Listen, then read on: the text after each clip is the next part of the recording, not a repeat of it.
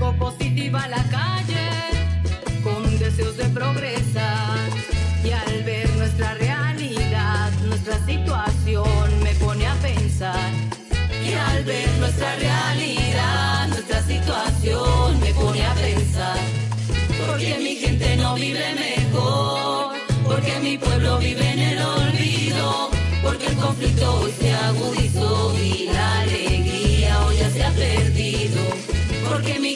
vive mejor, porque mi pueblo vive en el olvido, porque Bienvenidos al podcast de Reimaginemos, un proyecto que explora caminos de equidad a partir de la reflexión colectiva e interdisciplinar sobre 30 formas diferentes de desigualdades en Colombia. Este episodio reimagina el empleo y la desigualdad y fue escrito por Carlos Biafara, candidato a PhD en sociología, docente e investigador del mercado laboral en minorías étnicas raciales, Ana Cristina Bermúdez, profesora vallecaucana, lideresa sindical y de organizaciones de mujeres, Esteban González, sociólogo y filósofo experto en recursos humanos, Alexandra Haddad, artista y curadora cordobesa interesada en problemáticas sociales, y María Fernanda Arevalo, profesora, funcionaria del gobierno local de Nariño que trabaja con minorías y quien narró este episodio.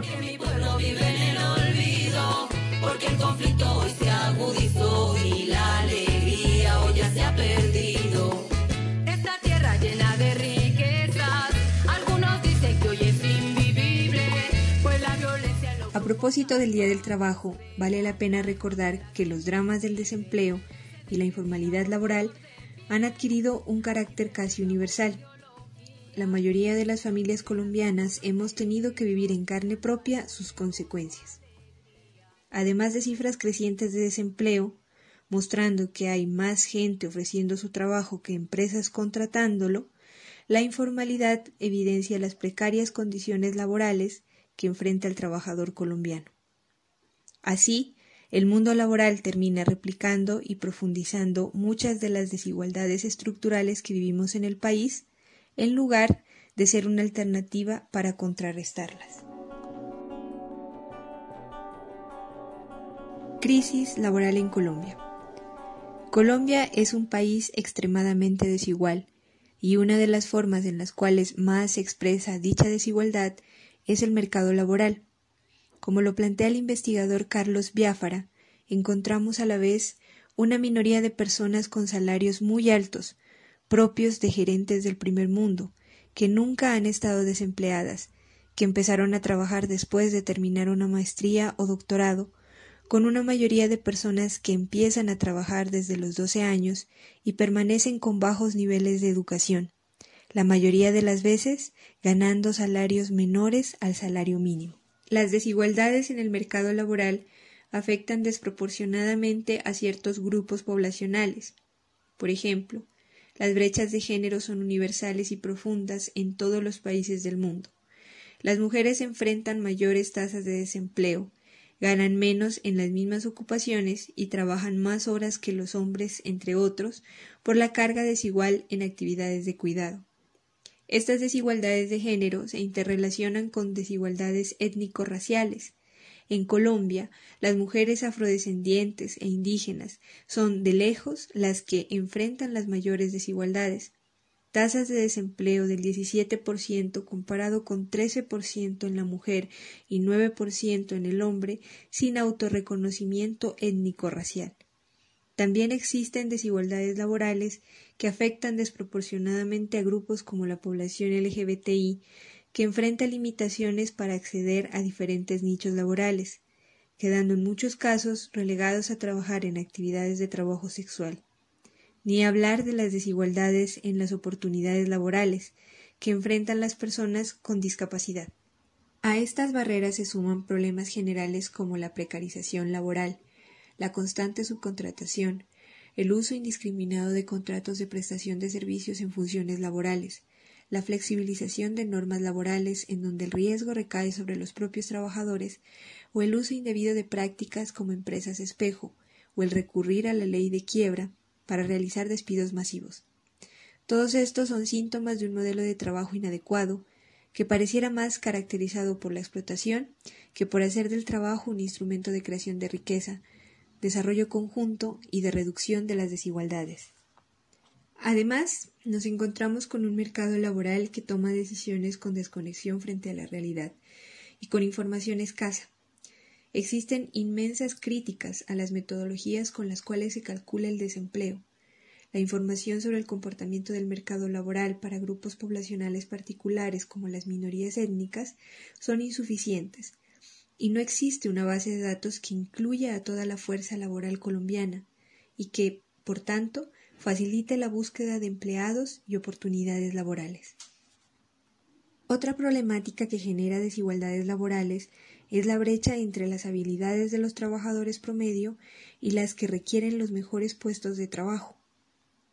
Pese a que cerca de la mitad de la fuerza laboral en Colombia solo llega a tener un nivel de educación media, no es raro encontrar ofertas laborales que exijan títulos profesionales, posgrados, años de experiencia específica, bilingüismo y acreditaciones particulares, además exigidas para cargos que pagan un salario reducido. Como lo plantea Esteban González, experto en recursos humanos, estos parámetros terminan generando una inmensa exclusión de cerca de la mitad de la población que intenta acceder a estos requisitos astronómicos. Así la gente queda obligada a permanecer en la informalidad. reimaginar las soluciones. Pese a que el panorama resulta sombrío y las condiciones son precarias para la mayoría, los cambios son necesarios y posibles. Para empezar, debemos cambiar la concepción que existe sobre el trabajo, reimaginar un trabajo que no se rija por prácticas injustas, informales y de subordinación, sino por una lógica de desarrollo personal y colectiva. Precisamente cuando la fuerza de trabajo disfruta de una educación de calidad y se establecen las condiciones adecuadas, se puede mejorar la productividad de la economía, lo cual se traduce en mejores condiciones de vida para las personas y en un crecimiento económico más incluyente. Como lo concluye María Fernanda Arevalo, profesora y funcionaria del gobierno local de Nariño. Resulta conveniente hacer una reflexión colectiva y evaluar si contar con un empleo o emprendimiento formal significa construir una vida digna, que es en últimas lo que buscamos con el trabajo. Debemos asumir una postura como colectividad que requiere una reflexión. La alternativa para llegar en concreto al trabajo como herramienta de desarrollo, escape de pobreza y fuente de riqueza requiere que todos colectivamente participemos de este proceso. Las soluciones no solo requieren reimaginar el trabajo e involucrarnos colectivamente, también requieren buscar soluciones desde instituciones de diferente naturaleza. Una política integral para reducir las desigualdades laborales requiere grandes inversiones en educación de calidad y con pertinencia. Es decir, que se forme a las personas en las habilidades y sectores que demanda la economía.